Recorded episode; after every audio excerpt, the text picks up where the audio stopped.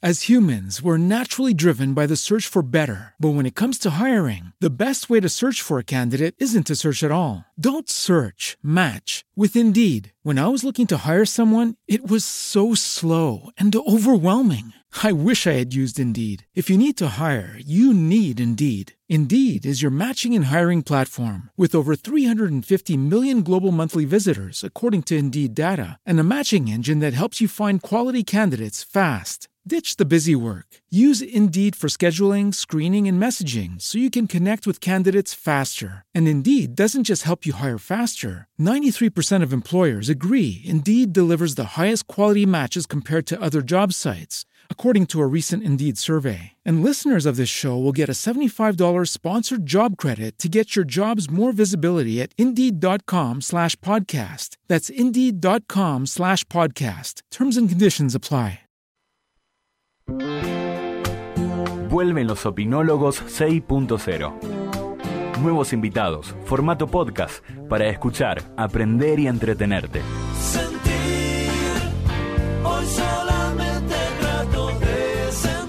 Todos los miércoles de 12 a 13, con la conducción de Nati Furmansky y las opiniones de Eddie Entenberg y Pedro Gibi. Por Radio Tren Topic.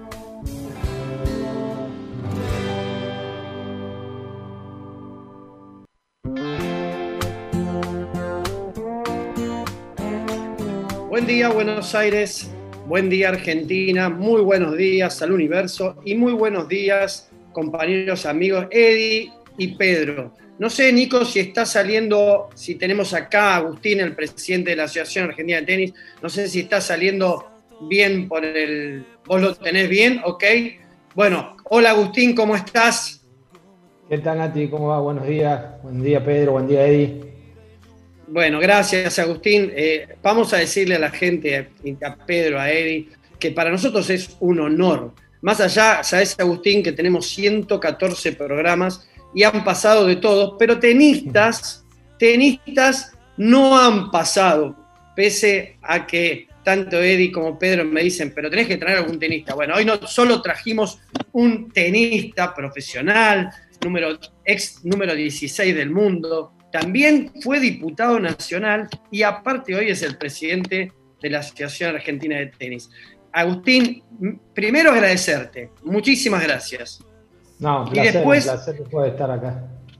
Y después, eh, bueno, más allá de, que la gente ya conoce un poco tu trayectoria, existe, eh, podemos decir que estamos en presencia de una nueva legión de jugadores femenino y masculino Mira, masculino, yo creo que ya Diego viene hace varios años eh, en, este, en este nivel que él viene jugando, siempre dentro de los mejores 50 del mundo. Es muy distinta la situación del hombre a, lo que es el tenis femenino en Argentina. Yo creo que lo que empezó haciendo Nadia, no ahora, sino en los Juegos Panamericanos, yo creo que va a haber un antes y un después mm, de ese resultado de la medalla de oro en los Panamericanos y, está demostrándolo hoy con su presente, digamos, que hoy ya está 48 del mundo, habiendo hecho semifinal de Roland Garros. Eh, sabíamos que nadie tenía esas cualidades tenísticas eh, para poder ser una, jugadora de ese nivel. Lo que pasa es que, bueno, pasa mucho también por un poco de, la confianza del jugador, de que esté bien físicamente, porque sabemos que, que los Grand Slam tienen otra exigencia física y mental y, y encima nadie que venía jugando desde la clasificación, que ya venía con tres partidos más que el resto. Eh, nosotros sabíamos que nadie tenía todas las condiciones como para estar dentro de ese lote, digamos, de, la elite mundial del tenis femenino. Pasa que, bueno, pasa también un poco eh, porque es un deporte que se basa mucho también, aparte de los entrenamientos, el sacrificio de, la confianza. Esto es así, es un deporte que en una semana te puede cambiar la vida y yo creo que, que quedó bastante demostrado lo que hizo Nadia en este torneo que de estar de 120 pasó a estar dentro de las 50, le cambió totalmente el panorama tenístico de ella, o sea, de golpe, ¿no? de, estar jugando Challenger, de estar jugando WTA, como le llaman ellos, de 60.000, por ejemplo, ahora pasa a jugar todos los torneos grandes y todos los Grand Slam, o sea, en una semana a ella le cambió la vida deportivamente hablando y se lo merece porque la verdad que es una chica que trabaja mucho, tiene un gran equipo de trabajo y yo creo que esto no, no, es por suerte, sino es por merecimiento de, todo el sacrificio que, ella hace, la que ha hecho toda su familia desde que empezó a jugar al tenis, de su equipo de trabajo. Yo creo que son, son consecuencias de todo ese sacrificio que viene haciendo ella hace muchos años. Agustín, a ver, creo, eh, mientras te escuchaba, y veo que los, todos los tenistas profesionales hablan muy bien el inglés y algunos hasta hablan francés. A vos el cordobés no se te fue. No, se te fue. No, ahora se me va ahora se me va a hacer todo mal, todavía se hace seis meses. Ahora vas a hablar como un porteño, pero a ver, vos creo, no, sé, decime, decime vos si es correcto, pero no debe haber muchos tenistas profesionales que después fueron diputados de la Nación y terminaron siendo presidentes de la Asociación Argentina de Tenis. ¿Vos conocés? Yo conozco uno solo, que sos vos. No sé si hay otro en el mundo. No, no sé. Yo la verdad que no, no, no. A nivel mundial no tengo, la verdad que no tengo ni idea. Eh, yo, o sea, nunca me pensé en involucrarme en la política, la verdad, que voy a ser sincero.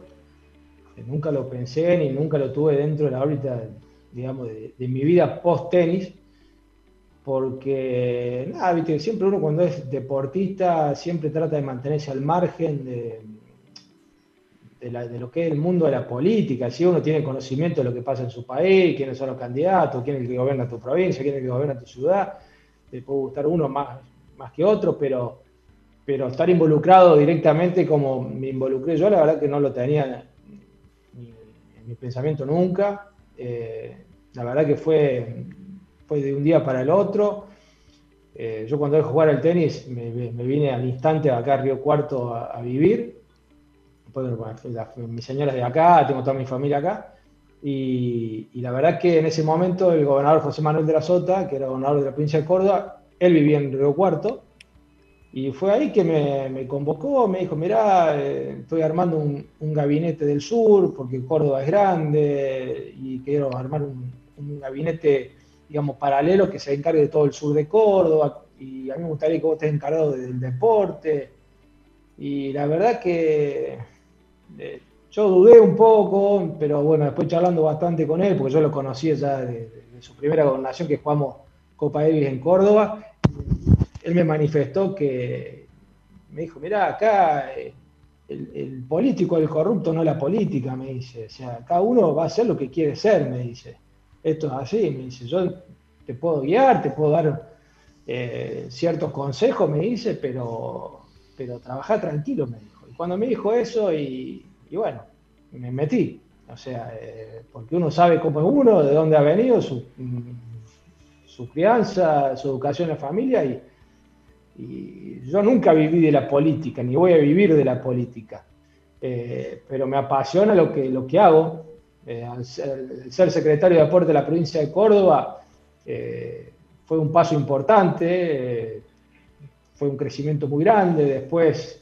el ser diputado, que era totalmente venir del Ejecutivo, pasar al Legislativo, es, son dos mundos distintos.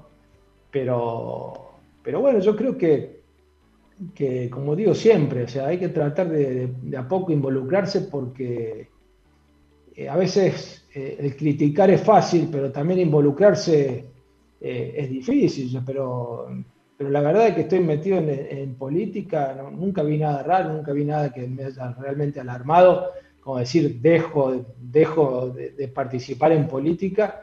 Y, nada, la verdad que después vino el tema de la Asociación que tiene Tenis, que fue, fue todo un grupo, no fue algo, una decisión personal mía, nada, fue, fue una reunión de varias de varios meses con los chicos, con, con los jugadores de la Legión y que planteamos que realmente veíamos que el tenis no, venía bien, que necesitaba un cambio y, fue eso lo que planteamos. Y bueno, cuando dijeron quién va, era el que yo más, digamos, roce político tenía, más, eh, digamos, eh, eh, un poco de gimnasia. Y, la verdad que todos me miraron a mí y dijo, bueno, tenés que ir vos. Y, bueno, no me, no me dejaron muchas opciones, fui, pero él dije, yo voy, pero todos ustedes tienen que venir atrás, eh, esto no lo gana uno solo, eh, hay que hacer así, así, así, esto, la campaña electoral se maneja de esta manera, hay que hacer esto, eh, y nada, yo creo que, entendieron cómo era, digamos, lo que era hacer una campaña, de qué se trataba todo esto, y la verdad que, todos se pusieron,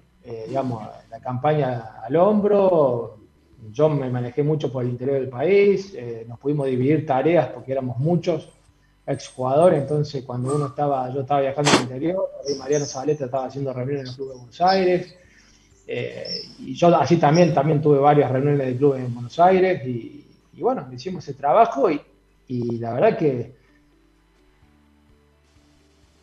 nosotros queríamos un cambio, que nosotros íbamos a involucrar, que nosotros íbamos a trabajar, que por ahí esa era la duda que podían llegar a tener muchos que siempre nos decían o, trataban de ensuciarnos a nosotros, que eso se quieren meter, pero lo que más no van a hacer van a hacer trabajar, no se van a mover, porque ellos ya tienen eh, la vida como tranquila y la verdad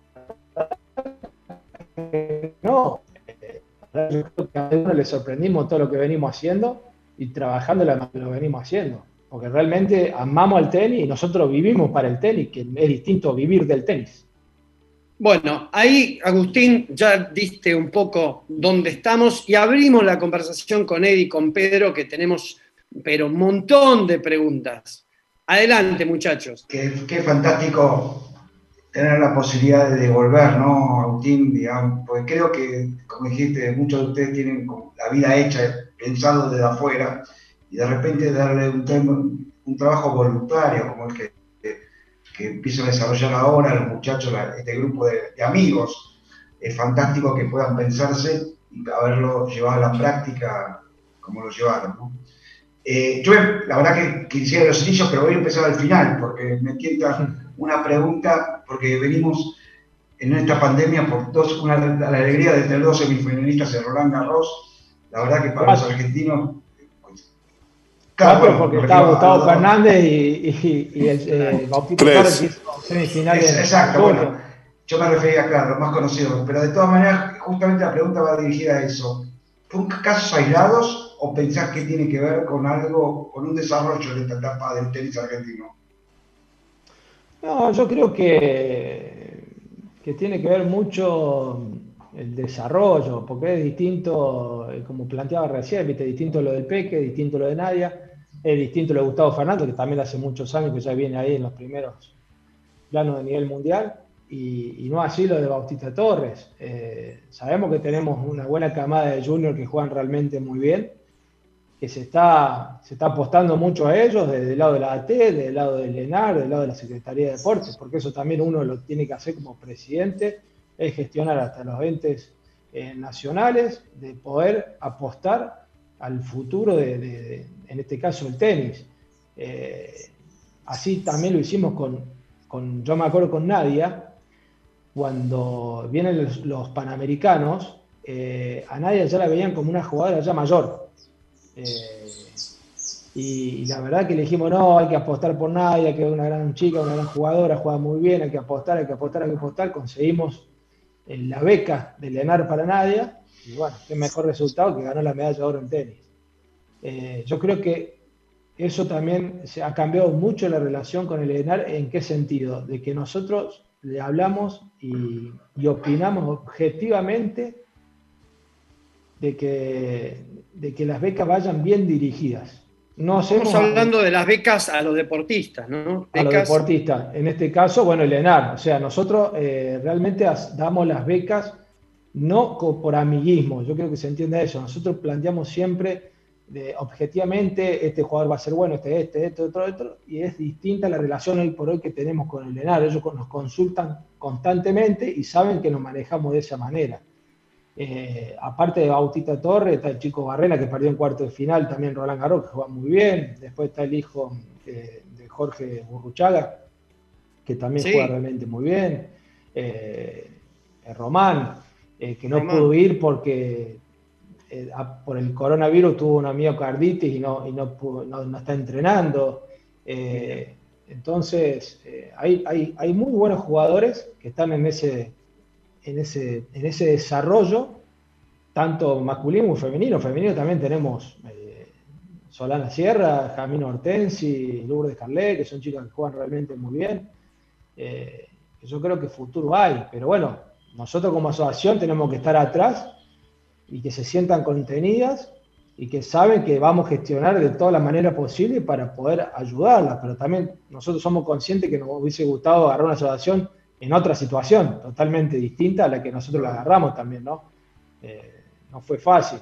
Pensamos que por ahí le íbamos a poder acomodar un poco más rápido el barco, pero bueno, eh, nos costó mucho más y bueno, sumado a la pandemia esta que a todos nos, nos frenó de golpe, pero, pero bueno, seguimos gestionando, seguimos eh, tocando puertas, o sea, siempre al frente como hacíamos cuando jugábamos al tenis, que siempre luchábamos, lo vamos a hacer como dirigentes. No, no, tenemos otra receta nosotros. Pedrito. Sí, bueno, habla, hablamos de, del presente y un poquito del futuro del tenis, tanto femenino As humans, we're naturally driven by the search for better. But when it comes to hiring, the best way to search for a candidate isn't to search at all. Don't search, match with Indeed. When I was looking to hire someone, it was so slow and overwhelming. I wish I had used Indeed. If you need to hire, you need Indeed. Indeed is your matching and hiring platform with over 350 million global monthly visitors, according to Indeed data, and a matching engine that helps you find quality candidates fast. Ditch the busy work. Use Indeed for scheduling, screening, and messaging so you can connect with candidates faster. And Indeed doesn't just help you hire faster. 93% of employers agree Indeed delivers the highest quality matches compared to other job sites, according to a recent Indeed survey. And listeners of this show will get a $75 sponsored job credit to get your jobs more visibility at Indeed.com slash podcast. That's Indeed.com slash podcast. Terms and conditions apply. With lucky landslots, you can get lucky just about anywhere. Dearly beloved, we are gathered here today to. Has anyone seen the bride and groom? Sorry, sorry, we're here. We were getting lucky in the limo and we lost track of time. No, Lucky Land Casino, with cash prizes that add up quicker than a guest registry. In that case, I pronounce you lucky. Play for free at LuckyLandSlots.com. Daily bonuses are waiting. No purchase necessary. Void where prohibited by law. 18 plus. Terms and conditions apply. See website for details. Como, este, como masculino. Eh, y después vamos a hablar un poquitito del pasado para conocerte un poquito más. Pero como sí. estamos en el futuro, quisiera hacerte una pregunta. ¿Cómo ves el futuro argentino en la Copa Davis después de haber ganado en Croacia eh, la Copa Davis? y, y nos relajamos, seguimos apostando. ¿Cómo, cómo está funcionando este, ese, ese, proyecto, digamos, Copa Davis? No, Copa Davis, no, bien. O sea, eh, siempre apostamos a la Copa Davis. Eh, a nivel institucional, por supuesto que, que no es una, una, prioridad y no es que estamos pensando constantemente Copa Davis, Copa Davis, Copa Davis. No, nosotros estamos pensando mucho más en lo que es el desarrollo, que haya más chicos jugando para después retroalimentarnos para tener jugadores de Copa Davis. Eh, pero yo creo que estamos, estamos bien, o sea, nos tocó bailar con la más fea de jugar en Bogotá contra Colombia. Eh, era durísimo, no, no, no es fácil, encima el Peque se, lesionó, se desgarró en el torneo de Buenos Aires, eh, Guido Pela también se había lesionado un pie, o sea, nada, fuimos un poquito diezmados y bueno, Bogotá en altura es como llevándolo a al fútbol, eh, Bolivia en La Paz. O sea, es, es, muy complicado jugar a 2.800 metros de altura, pelota pinchada, porque jugaba una vez, eh, muy rara vez jugaba. O sea, mm. creo que ahora no hay torneos en tanta altura. Eh, pero, pero, yo creo que sí, yo creo que, que, Argentina hoy por hoy, más que todo, tiene jugadores como para estar jugando en el, en el grupo mundial, por supuesto. Eh, a veces nos toca ganar, a veces nos toca perder, pero, pero yo creo que el jugador de tenis nunca se relaja, y menos cuando tiene que defender los colores de su país. Sabemos cómo somos los argentinos, de, muy sanguíneos, nos gusta jugar por, por, por, su país, eh, en la Copa Davis. Eh, no sé cómo será ahora, si va a ser con público o sin público, porque distinto, ¿no? Jugar una Copa Davis sin público debe ser bastante feo, ¿no? Pero pero yo creo que, bueno, esto también, esta pandemia nos, lleva a una nueva realidad, una nueva normalidad que todavía no sabemos cuál va a ser, porque recién en febrero se va a jugar la Fed Cup y en marzo lo que es Copa Davis. Agustín, mira, nosotros conocemos muy bien a Silvana y a Ricky, los padres del Peque, lo conocemos de sí. chiquitos. Sí. Eh, y, y, también conocemos el sacrificio de lo que hicieron eso, esa, esos padres para acompañar al Peque. Obviamente que no, es los, no son los únicos padres que han acompañado a los jugadores, no sé cuál es tu caso, pero ¿qué importancia o qué lugar le das a los padres de, los deportistas y en este caso de los tenistas? Y para mí es el todo. Eh, yo creo que si vos no tenés una familia atrás que te apoye y te banca, es muy difícil llegar.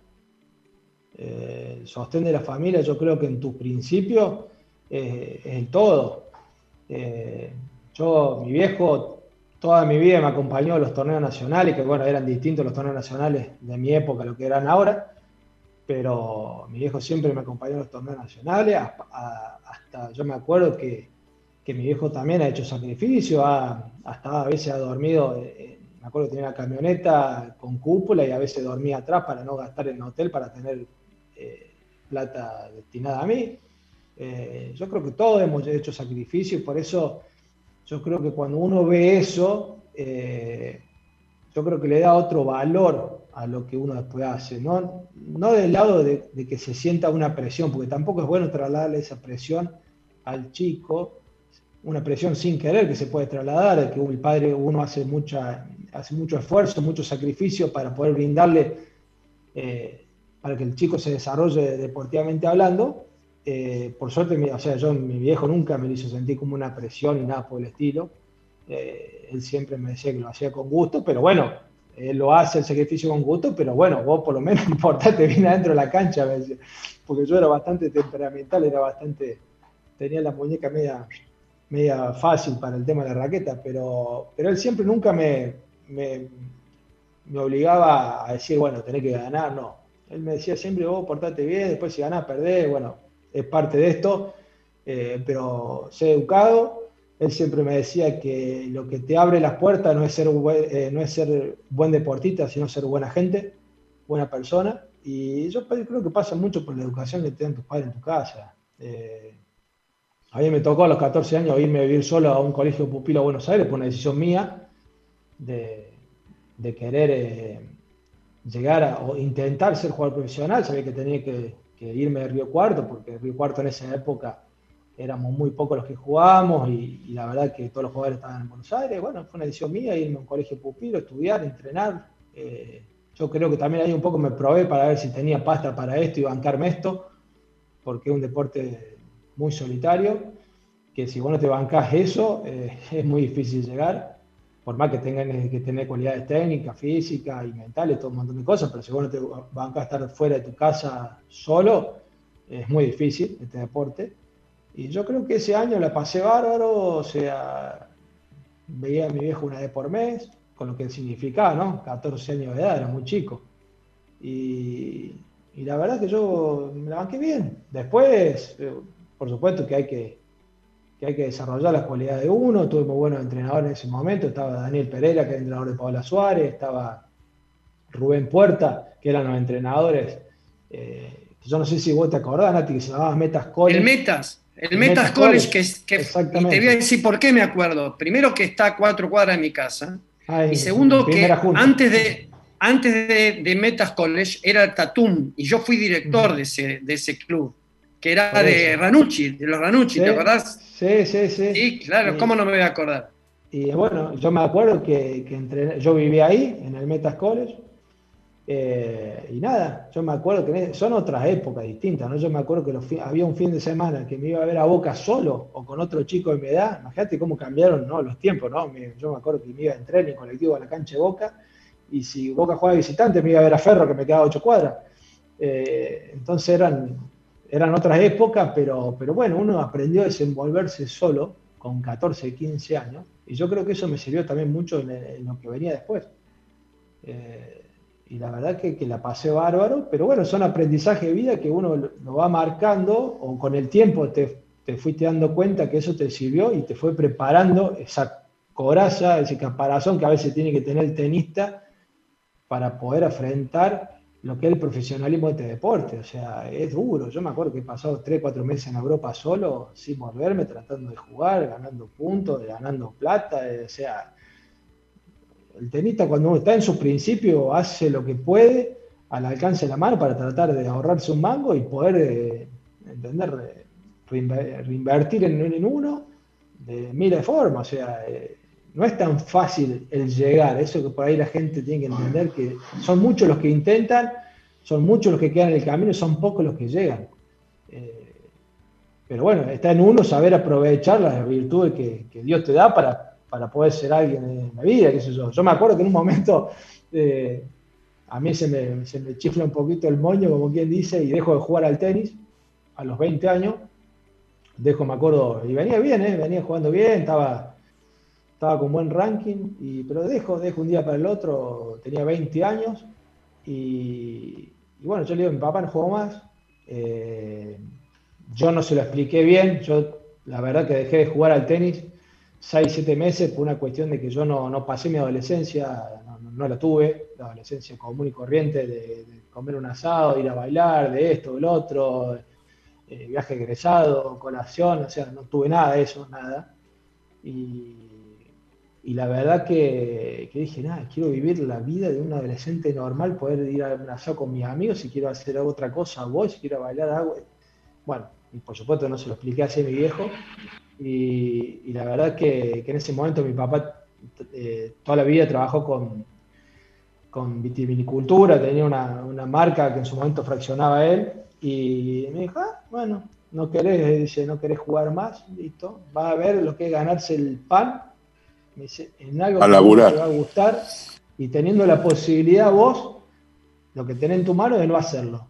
Bueno, yo como hijo de dueño de una empresa, que es lo primero que hice, encaré para lo de la oficina. Y nada, y la tenía cerrada 200 candados, 200 cerraduras, reboté y lo golpeaba, abrime, me dice, no, me dice, vos afuera, vos vas a ser un empleado más y te vas afuera. Tuvo seis meses afuera y yo me acuerdo que en esa época, acá en el interior se acostumbraba mucho el, uso de la damajuana, 5 litros, y yo me acuerdo que venían camiones con 4.000 damajuana y era descargarlo con la llena, después llenarlo con la vacía y éramos cuatro Así que era todo un día bajando y subiendo. Por eso después yo creo que tenía los hombros así, por eso sacaba tan fuerte, por la damajuana. Pero, pero mi hijo me dijo, vas a ver lo que es ganarse, eh, elaborar el pan en algo que a uno no le gusta. Y vos teniendo la posibilidad. Yo cayó la boca, lo hice porque la verdad que toda, toda la plata salía de ahí, pero yo sabía que iba a volar. Pasa que yo no se lo expliqué bien así, el, por qué dejaba, pues yo me acuerdo que mi viejo se, se amargó un montón porque me, me acompañaba a todos lados y después volví a jugar a los seis meses y no, no paré más por las dudas. Ahora, cuando... No, eh, bueno, eh, ya que hablaste un poquito de, de, de, tu trayectoria, del pasado, de cómo empezaste, de tus entrenadores, a qué edad lo hiciste, en esa época inicial, eh, ¿quién era tu espejo? ¿En quién ¿En quién vos observabas como alguien y decía, bueno, la verdad que me gustaría llegar a lo que llegó o, lo admiro como, como, tenista o, quizás tu ídolo? Siempre a esa edad uno tiene, digamos, un espejo, un ídolo, alguien al cual eh, uno admira y le gustaría de alguna forma estar, eh, llegar a eso, ¿no? Mira, por qué? Eh, el, el, número uno para nosotros siempre va a ser Guillermo, pilas, siempre. Siempre nosotros nos fijamos en él. Me acuerdo que mi viejo veía siempre partidos. Es más, iba, a ver las Copas E cuando estaba en Buenos Aires, si podía iba. Eh, pero yo con el jugador que más me, eh, con que más me identificaba, con que más me gustaba verlo jugar, era con Luli Mancini, que jugábamos parecido. De verdad que jugabas parecido. De verdad que jugabas parecido. De una mano, por ahí, viste, yo por ahí sacaba un poco más fuerte que él. Eh, pero de atrás éramos muy ofensivos, éramos así potentes los dos, nos gustaba pegar de atrás y era un jugador que me sentía identificado con él, o sea, con Luli. A mí me gustaba verlo jugar y, me sentía que jugaba similar. Después, por supuesto, que estaba Stefan Edberg, que me encantaba, me encantaba verlo jugar, pero, pero yo creo que siempre... Pero vos no ibas mucho a la red, gordo, sí. Stefan Edberg era un jugador de red. No, sí, pero me gustaba la forma de jugar del, sueco. No es, que, no es que yo me sentí identificado con él, ¿no? Era hermoso. También me gustaba, sí, como también me gustaba Iván Lender también. Eran jugadores que, vos lo veías jugar y era, viste, era como, eran bailarines de ballet, me acuerdo. Era otra cosa. Y aparte, yo creo que me llamaba mucho la atención de verlo de de jugar así, porque no estábamos acostumbrados los argentinos que ningún argentino jugara así. En esa época nadie jugaba así. Entonces te llamaba la atención eh, cómo, cómo goleaba, ¿viste? cómo sacaba con Kiki, se metía. Eran cosas que nosotros no, no, estábamos acostumbrados a verlo en Argentina, con los jugadores nuestros. Pero eran jugadores que siempre me gustó, me gustó verlos jugar, la verdad. ¿Y cómo, cómo digamos, eh, y por ahí, por, por, haber visto a veces muchos talentos, consejos que veces que no llegan, cómo se reemplaza la ayuda económica? Porque el desarrollo de un tenista, como dijiste vos, aparte del sacrificio, hay que sostenerlo. Y muchas veces hay familias o experiencias de casos que no, no pueden. ¿Hay, ¿Hay reemplazo? ¿Hay apoyo? Mira, eso es lo que estamos tratando de, de lograr y, sabemos que no es fácil. En Argentina nada es fácil. O sea, yo nunca recibí el apoyo de ninguna clase. Eh, no estoy hablando de la asociación, no, estoy hablando de lo que es eh, gobierno provincial, municipal, nacional, la época yo jugaba, nunca. Eh, y yo creo que eso es lo que hay que empezar a, cambiar. Yo creo que, que Argentina, deportivamente hablando, hace mucho tiene muy buenos logros y sin tener una política de Estado de deporte fuerte en Argentina. O sea, el deporte no es política de Estado eh, en Argentina. El deporte no, no. Por ahí yo creo que ahora está empezando como a, cambiar un poco. Eh, ha subido el presupuesto, eh, la creación del ENAR, fueron todas cosas que fueron mejorando la situación de, deportista en Argentina. Pero, pero yo creo que se lo tendría que ayudar mucho más pero Argentina yo creo que, que en mi opinión, ¿no? Eh, que el ser dirigente es As humans, we're naturally driven by the search for better. But when it comes to hiring, the best way to search for a candidate isn't to search at all. Don't search, match with Indeed. When I was looking to hire someone, it was so slow and overwhelming. I wish I had used Indeed. If you need to hire, you need Indeed. Indeed is your matching and hiring platform with over 350 million global monthly visitors, according to Indeed data, and a matching engine that helps you find quality candidates fast. Ditch the busy work. Use Indeed for scheduling, screening, and messaging so you can connect with candidates faster. And Indeed doesn't just help you hire faster. 93% of employers agree Indeed delivers the highest quality matches compared to other job sites, according to a recent Indeed survey. And listeners of this show will get a $75 sponsored job credit to get your jobs more visibility at Indeed.com slash podcast. That's Indeed.com slash podcast. Terms and conditions apply. With the Lucky Land slots, you can get lucky just about anywhere. This is your captain speaking. Uh, we've got clear runway and the weather's fine, but we're just going to circle up here a while and uh, get lucky. No, no, nothing like that. It's just these cash prizes add up quick. So I suggest you sit back, keep your tray table upright, and start getting lucky. Play for free at LuckyLandSlots.com. Are you feeling lucky? No purchase necessary. Void where prohibited by law. 18 plus terms and conditions apply. See website for details. Como que en Argentina está uno acostumbrado que ser dirigente es, es, llevar el agua para el molino del dirigente y no es así. O sea, vos sos dirigente, vos estás eh, en una posición de una, de una asociación y vos tenés que pensar y hacer todo en pos de desarrollo de tu deporte. O sea, eh, no eh, en un beneficio personal. Y eso es lo que estamos tratando de, hacer nosotros. Nosotros nos involucramos porque la verdad que veíamos que el tenis no iba bien y que no podíamos ser egoístas tampoco de mirar para otro lado y ver cómo tu deporte que tanto querés no está yendo por el buen camino. Entonces por eso nos involucramos y por eso también tratamos de, defender lo nuestro, de hacerle entender también que hemos hablado mucho con la gente del ENAR y, le empezamos a hacer notar que el desarrollo el tenista, ¿qué, se acostumbra? Eh, termina la etapa de junior y te sacan el apoyo, pues ya no son más junior. Y yo no, o sea, el tenista cuando deja de ser eh, junior, no es que es profesional y empieza a poder subsistir solo con lo que gana, no, él deja de ser junior, pero también tiene un proceso de desarrollo en su nueva vida como profesional y lo tenés que tratar de seguir bancando, aunque sea dos o tres años más para que el tipo empiece a incursionar en el profesionalismo. porque si no todo lo que vos invertiste es tirar la, es, tirar la plata que, que pusiste antes. Entonces yo creo que varias charlas con el ENAR se dieron cuenta de lo que nosotros le planteamos y por eso después se sigue apoyando eh, a jugadores que ya no son junior. Y yo creo que, también tiene que ver mucho, mucho eso, ¿viste? El, diálogo, la gestión, eh, el tratar también de, poder conseguir eh, empresas que, que, te ayuden, pero sabemos que no es fácil, no es fácil. Lo que pasa es que también, si vos tenés una asociación que trabaja distinto, que es seria en lo que, en lo que plantea, en lo que hace, es, mucho más, es mucho más fácil de poder conseguir recursos. Seguro. ¿Y le encontrás una explicación a, en esta circunstancia del país tan difícil, complicado, que en este suelo surja el Peque, del Potro, Gino, y Maradona, Messi? Es decir, el fenómeno de, de los deportistas destacados, es decir, ¿le encontrás alguna explicación en la dificultad? ¿Esa es la explicación? La dificultad, de, pero vos decís que sigan saliendo tanto. No, que, que, que, porque la Argentina, a pesar de todo, la falta de apoyo, la, poca política de Estado del deporte, como decís vos, surgen estas figuras distintivas. Es decir, yo a veces trato de pensar por qué en la Argentina pasa esto, digamos.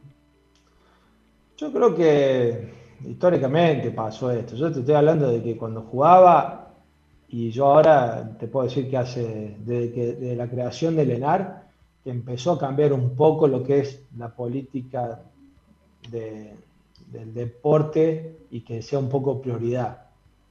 Eh, yo creo que ha cambiado bastante, que se ha mejorado mucho, pero falta también mucho por mejorar, porque si vos, por ejemplo, vos tenías, yo viví dos años en el CENAR, eh, yo lo amo el CENAR, me parece que es un lugar espectacular. Y cuando lo habían planteado de cerrarlo, para mí una locura. Porque ¿qué pasa en la Argentina? ¿Qué es lo primero que te dicen? No hay infraestructura. Y entonces, si no hay infraestructura, ¿para qué vas a cerrar eh, el cenar? O sea, pues no, lo vamos a trasladar. No, no lo trasladás, lo cerrás. O sea, no, no, no, no trasladás nada. O sea, te quedás sin infraestructura eh, que en Argentina tanto hace falta. O sea, eh, entonces yo creo que hay que hacer hincapié, Argentina es muy grande como país, como territorio, yo creo que también hay que empezar a focalizar, a hacer mini cenar eh, en el interior del país, que un poco fue lo que hice cuando fui secretario de deporte, dejarlo al Kempe.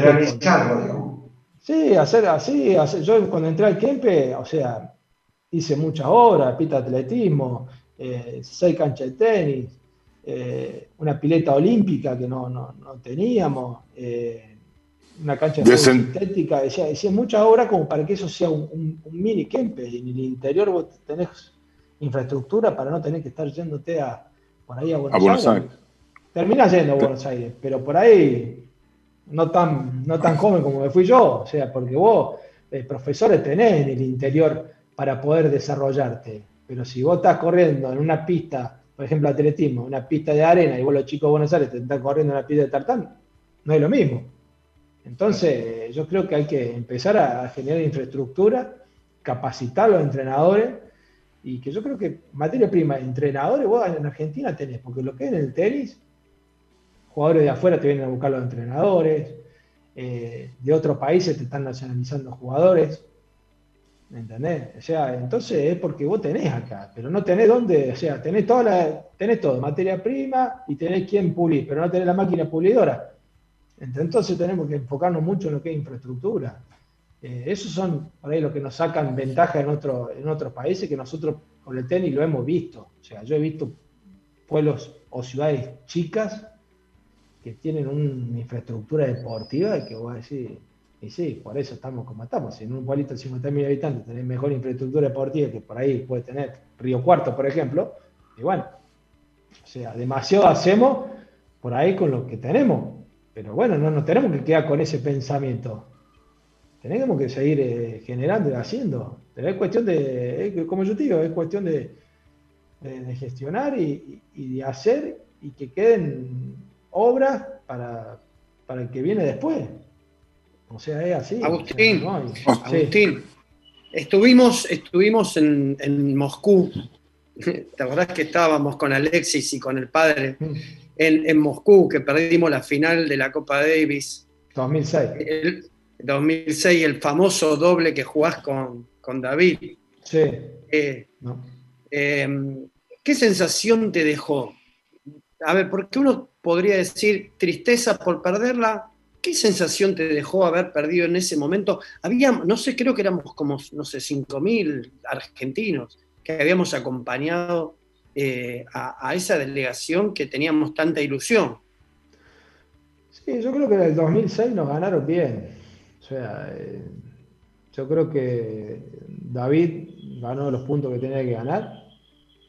Eh, el doble, yo me acuerdo que, que Tursunov jugó un partidazo. Un increíble. con Safin. Y, y nada, después Safin, eh, o sea, el Chucho tuvo que jugar con Safin, jugaron un partido 4 sets, pero, pero ellos tenían un equipazo también. Es muy distinta la de 2006 a la de 2008, totalmente distinta, la de Mar del Plata.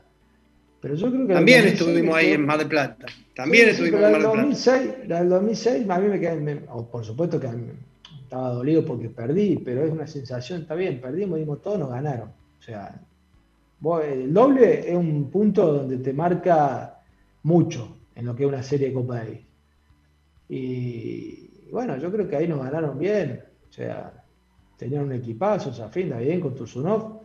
Y no me acuerdo el cuarto, ¿cuál era? Ah, Yu- Yuzny creo que era el cuarto. Yuzny, Yuzny. Yuzny, por eso, tenían un ¿Te equipazo. acordás que, que después agarró la bandera y nos las pasaba por delante Sí, la sí, bandera? sí, sí, nos ah. flameaba la bandera por delante. Sí, sí. Me acuerdo que estaba Diego, también fue Maradona, me acuerdo que estaba Jorge Gisburg también. Claro. a ver. Sí. Eh, sí, nos ganaron bien. Es muy distinto lo de Mar del Plata, que fue otra cosa, porque ya, ya es otra situación, pasaron un montón de cosas que, que, que en realidad no pasaron, pero, pero bueno, hicieron leña del árbol caído. Pero, pero nada, dolió como duele perder en una final, pero por supuesto que la de Mar del Plata dolió mucho más, porque era acá en tu país y por No todo lo que Nadal. pasó. Sí, pero, no, pues, no- pero nosotros no nos habíamos confiado porque no estaba Nadal. Por supuesto que era algo importante, pero sabíamos que tanto Feliciano López como Barajo habían tenido un gran fin de año, sobre todo en indoor. Y David Ferrer estaba 5 del mundo. Eh, y ellos dos estaban adentro de los top 10 también, o sea, top 20, o sea, que tampoco no era un, mal, no, no era un equipo malo y sabíamos que en superficie dura jugaban bien Verdasco y López. Eh, pero, pero dolió mucho más por, por, por, por lo que fue extra tenístico, digamos, Claro. que todo. Claro. Que fue realmente ahí me sentí como que ya dije, ya está. No, no, no. O sea, mirá que yo eh, siempre amé jugar la Copa Davis, hasta de cuarto iba, no me importaba de qué, de qué iba, no me importaba. Si jugaba o no jugaba, no sé, a mí me encantaba la situación de estar eh, jugando por tu país y estando en equipo, me encantaba. Y yo me acuerdo que después de esa Copa Davis de Plata dije, no, ya está, no, no. O sea, fue tanta la desilusión, pero no tenística, porque el tenista está acostumbrado a perder y ganar. O sea, es parte de, digamos, el deporte. Pero todas las situaciones que se vivieron, viste, digo, no, dije nunca más. O sea, la verdad que me desilusionó, eh, no el haber perdido, deportivamente hablando, sino lo extra, digamos. La frustración. Sí, pero la frustración de ciertas cosas que pasaron que, que si hubiese habido tenido una dirigencia un poquito más firme en el manejo y que no los jugadores no se tenían que haber involucrado en ciertas situaciones, yo creo que por ahí hubiese sido distinto. Yo creo que, no es mi caso, ¿no? Pero, pero hubo situaciones que por ahí no, no, no- no- nos forzaban a involucrarnos y, y, ¿viste? ¿Y para qué? O sea, si nosotros tenemos que estar pensando en cómo entrar y ganar, no en otras cosas, no, no en arreglar otras situaciones, que, Claro. que eso tiene que hacer la dirigencia, no nosotros. ¿Por qué nosotros? Ah, Por eso el conjunto de cosas es, eh, como decís vos, es el conjunto de un triunfo, de, de- es el conjunto de factores, la familia, la dirigencia, el, el- Sí, el la política, porque la me po- acuerdo que la política, conjunto, se por- claro. la política se metió de por medio también, porque era o Córdoba o Mar del Plata, se jugaba. Y yo me acuerdo que me llamaban eh, el gobernador de Córdoba, no, hay que jugar acá. Le digo, sí, ojalá yo pueda jugar, estoy a 200 kilómetros, mi familia está a 200 kilómetros, ¿qué más quiero? Le digo, pero bueno, no pasa por una decisión nuestra, o sea, eh, eso es una decisión a nivel dirigencial que tiene que plantear cuál es la mejor plaza para poder jugar y listo. O sea, no, el jugador no tiene que estar, el jugador tiene que opinar, che, ¿te gusta la cancha un poquito más rápida, más áspera o la pelotita? Pero en el lugar donde tiene que jugar, no se tiene que involucrar el jugador. Entonces ya cuando se metió la política en el medio, eh, ya vimos que esto venía para, ya venía mal barajado, eh, ya provocan por ahí el enfrentamiento eh, interno. o sea, porque David era de Córdoba, yo era de Córdoba, Juan Martínez era de Tandil, que por ahí quería más Mar de Plata, entonces ya metes algo innecesario, una disputa innecesaria, que, los jugadores no tienen por qué estar involucrados. Y a te lo digo estando del lado de la política, y entonces más o menos ya. Eh, Ahora lo ve más claro. Ahora lo ve más, claro. ¿entendés? Pero yo igual ahí yo lo veía claro. Digo, digo ¿qué tenemos que hacer? Ir a ciertas reuniones que nosotros no teníamos que por qué ir. Eh, nada, viste, qué sé yo. Después inventaron que con David me agarré las piñas, cualquier cosa. Ya después hicieron árbol, o sea, leña del árbol caído. Y, y bueno, ya aprovecharon porque por ahí David no tenía buena relación con los periodistas y, claro. ya se desmadró todo. Pero en realidad. Agustín. Sí. Eh, eh, vos estuviste, tuviste la oportunidad de estar entre los 10 mejores del mundo. Fuiste 16, tu mejor ranking fue 16, ¿no? Sí, cuando estuve 16, que estaba, venía realmente muy bien, haciendo finales de Hamburgo, jugando realmente muy bien. Eh, nada, se me manifiesta la hernia de disco me deja clavado dos meses sin poder jugar, sin poder entrenar y bueno, empecé con los problemas de espalda, pero bueno, eh, fui siempre conviviendo con, la hernia de disco, vos sabés que el tenista siempre está conviviendo con los dolores, pero bueno, una hernia de disco no es algo normal, como una contractura, pero, pero bueno, fui conviviendo, pero bueno, ya en el mejor momento que de golpe tenés que parar dos meses, te frena de golpe, venís con el envión, después vos ya en la cabeza tenés, porque el dolor del de disco es un dolor bastante eh, chabola, digamos, de cierta manera. Complicado. Eh, sí, complicado, a veces se te irradia por la pierna, viste, no se te va tan rápido, entonces tenés que empezar a, convivir con eso, a decir, bueno, a ver si, me esfuerzo, cómo se comporta, eh, y después todo lo que uno tiene que hacer, o sea, bloqueos, eh, nada. O sea, vos ponés, el, deportista de alto rendimiento pone el, cuerpo todo el tiempo al 100% o 110, ponele, y, bueno, yo siempre dijo, eh, o me explota la cabeza o me explota el físico, y a mí me explotó el físico, por eso tuve que dejar, ¿me entendés? Pero... Con lo cual me imagino, me imagino, me imagino que el mérito que hoy le vemos al Peque es enorme, ser ocho del mundo.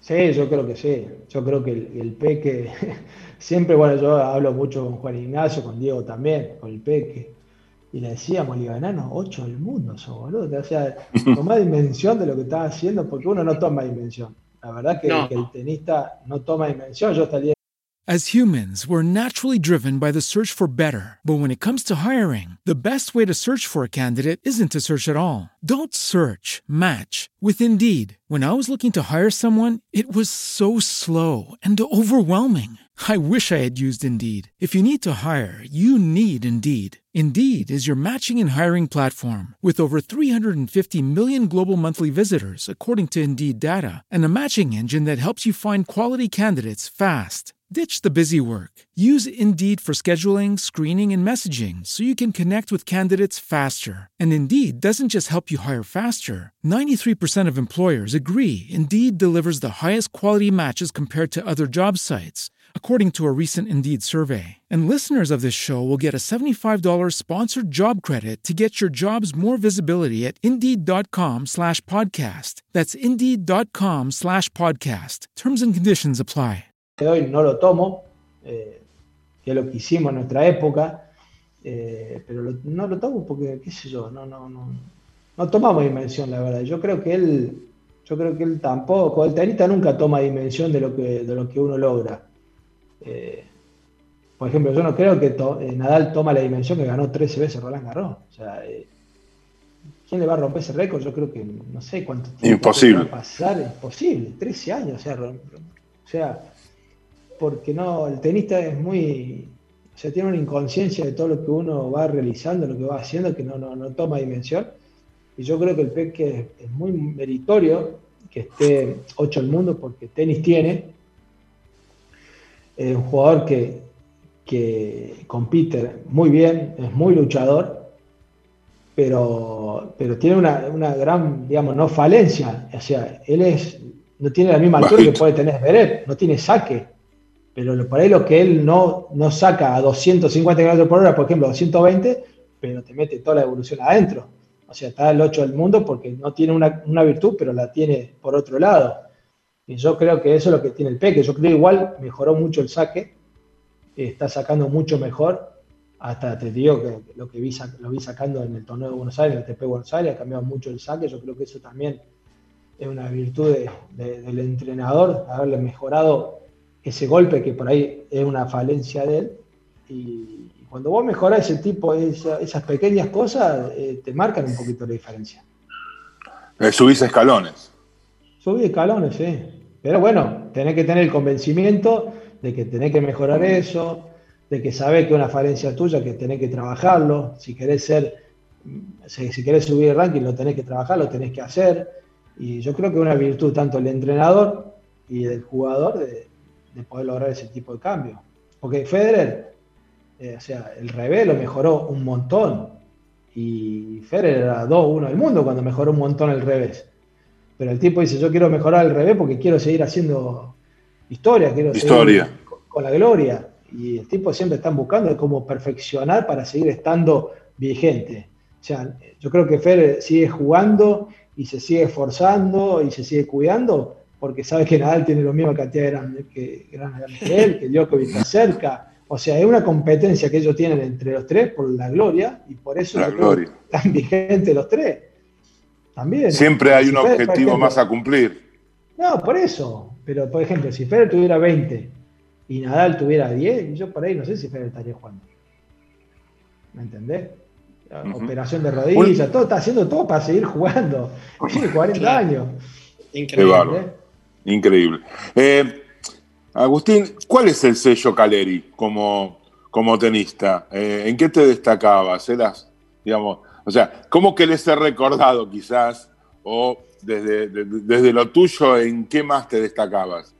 Eh, la fuerza, la garra, la fineza, el saque, el revés. El, Mirá, yo siempre dije que si no hubiese sido por el revés hubiese sido médico. porque sí, yo mi mejor golpe era el revés, no sé, que yo con los ojos cerrados, te digo, la, tiraba a cualquier lado, pero siempre el tenista con qué define, con el drive. Pero, pero yo tenía muy buen revés, eh, sacaba bien, sacaba fuerte, y, yo creo que siempre eh, Guillermo me lo decía, Guillermo Vilas, me decía, vos tenés una gran virtud, me dice, a vos nadie te gana, o ganás vos o perdés vos. Pero nadie te va a ganar, me decía. Eso es muy es verdad. Tú que tenés vos, me decía. Es, verdad. Es verdad. porque o sea, yo era muy. Eh, jugaba todo nada, después fui aprendiendo al todo nada, eh, encontrar más una velocidad media que también me podía llevar a, sí, un equilibrio, que no perdía mi esencia como jugador, pero me daba, es como yo te decía, eh, tenía otra virtud más de, en mi juego. Pero yo siempre fui, fui ofensivo, siempre me gustaba atacar, pegarle la bola.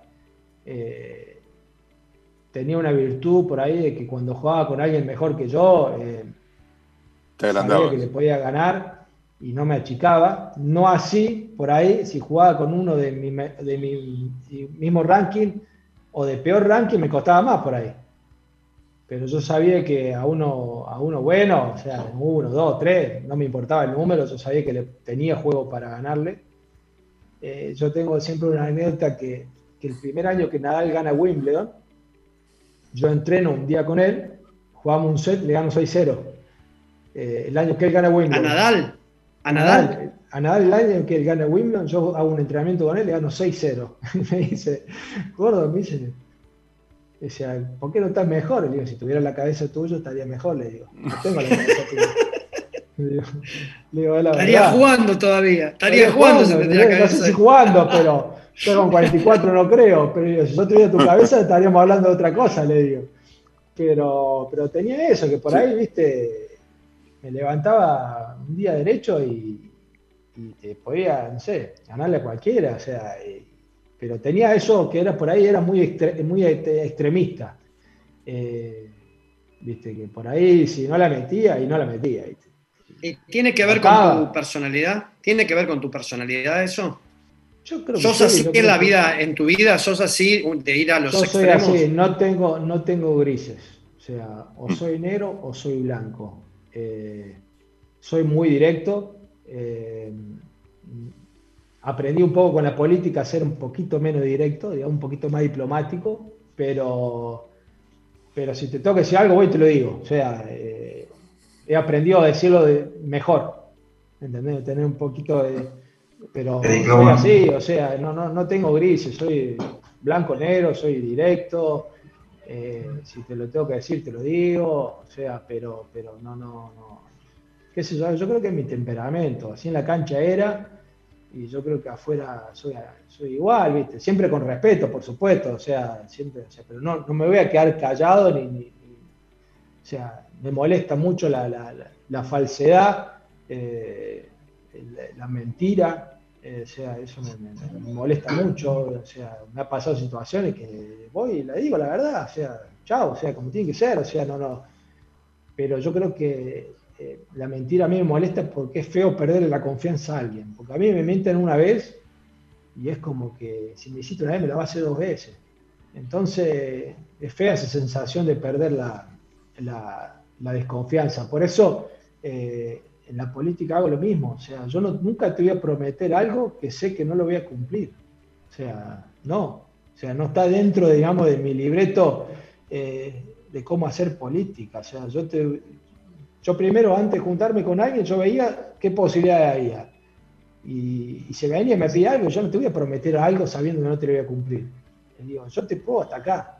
Más de eso no. Entonces yo creo que es, eh, como me decía de las otras, me decía, no hay un manual para hacer política, me dice. O sea, la política la hace uno a su manera, me dice. O sea, me decía, vos siempre tenés que escuchar. Por algo, por algo Dios te dio dos orejas y te dio una boca, porque quieren que, quieren que escuche más de lo que tenés que hablar. Entonces, igual la gente la tenés que escuchar. Después, si le decís, se puede, no se puede, está dentro de la posibilidad y la persona que te va a pedir algo lo sabe, pero no puedes no escuchar. Y yo soy igual, qué sé yo, yo no, no, yo escucho a todo el mundo por igual, yo soy una persona igual como todo el mundo, eh, yo creo que eso también pasó un poco por, la educación que me dieron mis padres, o sea, yo nunca me sentí superior a nadie, siempre me sentí una persona común y corriente que hizo bien un deporte y nada más, o sea, no, no, por eso no me voy a sentar, no me voy a sentir en un, en un escalón más arriba del resto o de mirarlos hacia abajo, no, porque no fue mi formación. Por eso yo siempre, eh, siempre me quise volver a vivir acá en Río Cuarto, estar en mi ciudad, o sea, yo vivía cuando me, estaba yendo bien y yo seguía yendo a jugar al truco cuando podía, a tomarme un torneo a los clubes de barrio que hay acá, que son toda gente mayor jugando al dominó, que si yo, yo, yo la pasaba bárbaro, ¿entendés? No es que por, e, porque era una cosa iba a cambiar. Eh, eh, Auténtico. Y cuando, y cuando, cuando viajabas o por el mundo o los jugadores que están dentro del 100, ¿hay vida, digamos, aparte del tenis en ese momento? Por ejemplo, ¿pudiste ver los países, conocer? Es decir, ¿se vive o solamente cancha de tenis? No, no. ¿Sabes por qué? Porque vos estás, estás, eh, eh, profesionalizado todo. Que si yo, después de entrenar, eh, me iba a caminar o iba a recorrer algo y para mí era un desgaste el caminar. Entonces, no, yo terminaba de entrenar, me hacía los masajes. Aparte, no solamente entrenar, también tener programación física, después también tener el masaje, también tener kinesiólogo si tenés alguna dolencia. O sea, estás todo el día pendiente de tu físico. Y la verdad que cuando teníamos tiempo libre, eh, me iba al hotel, oh. nos quedábamos en el hotel, o si no, por ahí te quedabas jugando un poquito las cartas ahí en el club, pero no, no salía de tu ámbito. Recién o sea, recorriste, no, recorriste el mundo sin conocerlo. No, por eso, o sea, de aeropuerto te conozco un montón, de hotelería te conozco un montón. Hoteles. Pero, sí, hoteles, todas esas cosas, pero recién, los últimos dos años, eh, eh, mi hijo, mi señora, me dice, vamos a la Torre Eiffel. No, digo, ¿para qué? La miraba de lejos. No, pero tenés que ir, tenés que ir. ¿Cómo no vas a ir? Había ido 10 veces ya. Y no me interesaba subir a la Torre Eiffel. Y la verdad que los últimos dos años fui, me llevó, eh, fui, me gustó. Pero, pero la verdad que a mí no me interesaba ir. Mi señora iba a todos lados. O sea, yo no la veía solamente a la noche o los, días que jugaba. Eh, porque bueno, ella es muy independiente, habla inglés perfecto, entonces yo me desentendía. Eh, entonces, pero, pero nada, nunca, no, le dábamos importancia a eso. ¿entendés? Agustín, sí. mirá, eh, se nos pasó la hora. Sí, se pasó la Increíble. rápido. Se nos pasó la hora. Bueno, primero agradecerte, la verdad que para nosotros fue un privilegio. ¿La pasaste bien? Sí, imagínate, se pasó la hora y ni nos dimos cuenta. bueno, agradecerte un montón. Eh, la verdad es que sos una persona tal cual como lo decís. Eh, te llamé y, enseguida cuando me respondí dije, vamos, vamos. Y bueno, la verdad que para nosotros siempre decimos, vos sabés que siempre tenemos una frase acá con Eddie y con Pedro que, como es Eddie, hoy donde estuvimos. Hoy estuvimos en Harvard otra vez, porque fuimos aprendiendo historia de vida y conceptos. Siempre decimos que estamos en Harvard, así que Agustín, agradecerte un montón de corazón. Eh, te quiero mucho, sé que te respeto un montón como persona y bueno, eh, que hayas estado con nosotros para nosotros fue un privilegio. Así que bueno, muchísimas Tremendo privilegio. Muchas gracias. Yo quiero decirte que, al margen de toda tu experiencia, digamos, no hay muchas, hay muchas menos personas que, que gente que top ten que pueden ser muy creíbles en la Argentina, digamos, y como dijiste vos, si puedan mirar la cara de frente y, y digan la verdad. Y te consideramos una de esas, así que es mejor que ser top ten, eso me parece. Sí, yo creo que sí. Yo creo que como, como habíamos dicho, ¿viste? es mejor ser mejor persona que ser deportista. Eh, ¿viste? Hay, hay excelentes deportistas que ni en su propio país lo, lo quieren. Eh, entonces, eso es lo que, eso, eh, eh, eso es lo que no nos sirve, ¿entendés? Entonces, por eso yo siempre me preocupé siempre mucho por mi imagen, nunca pelearme con los, con los periodistas, por más que empiecen distinto a lo que yo puedo opinar, y, eso te lo puede decir Salatino, que las veces que, que opinaba una cosa, yo le decía, no, pero no es así, o sea, siempre del respeto intercambiábamos opiniones, pero yo nunca me peleé con un periodista, siempre los respeté, yo creo que eso es muy importante, tener, tener el respeto al otro, al prójimo, que puede opinar distinto, o sea, es normal, o sea, nadie puede, no puedes pretender que todo el mundo piense igual y si piensa distinto es el enemigo. Me parece que cuando empecemos a cambiar eso, vamos a cambiar como sociedad. Así es, Agustín, muchísimas gracias, un abrazo grande, el respeto de siempre y nosotros nos vemos el miércoles que viene. Gracias a Nico, a la gente de Trend Topic. Gracias, Agustín. Un abrazo. muchas gracias. Gracias, Nati. Un abrazo. gracias, gracias. Un abrazo. Chao, chao.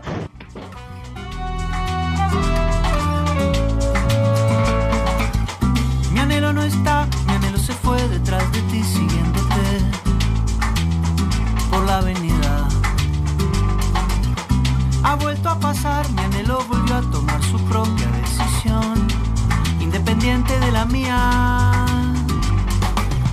¿Qué le voy a hacer? Se trata de ti, Venezuela y yo, ya lo sabes, opinamos diferente.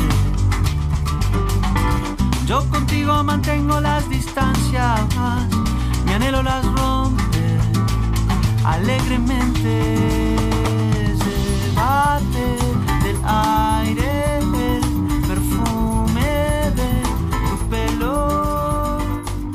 As humans, we're naturally driven by the search for better. But when it comes to hiring, the best way to search for a candidate isn't to search at all. Don't search, match with Indeed. When I was looking to hire someone, it was so slow and overwhelming.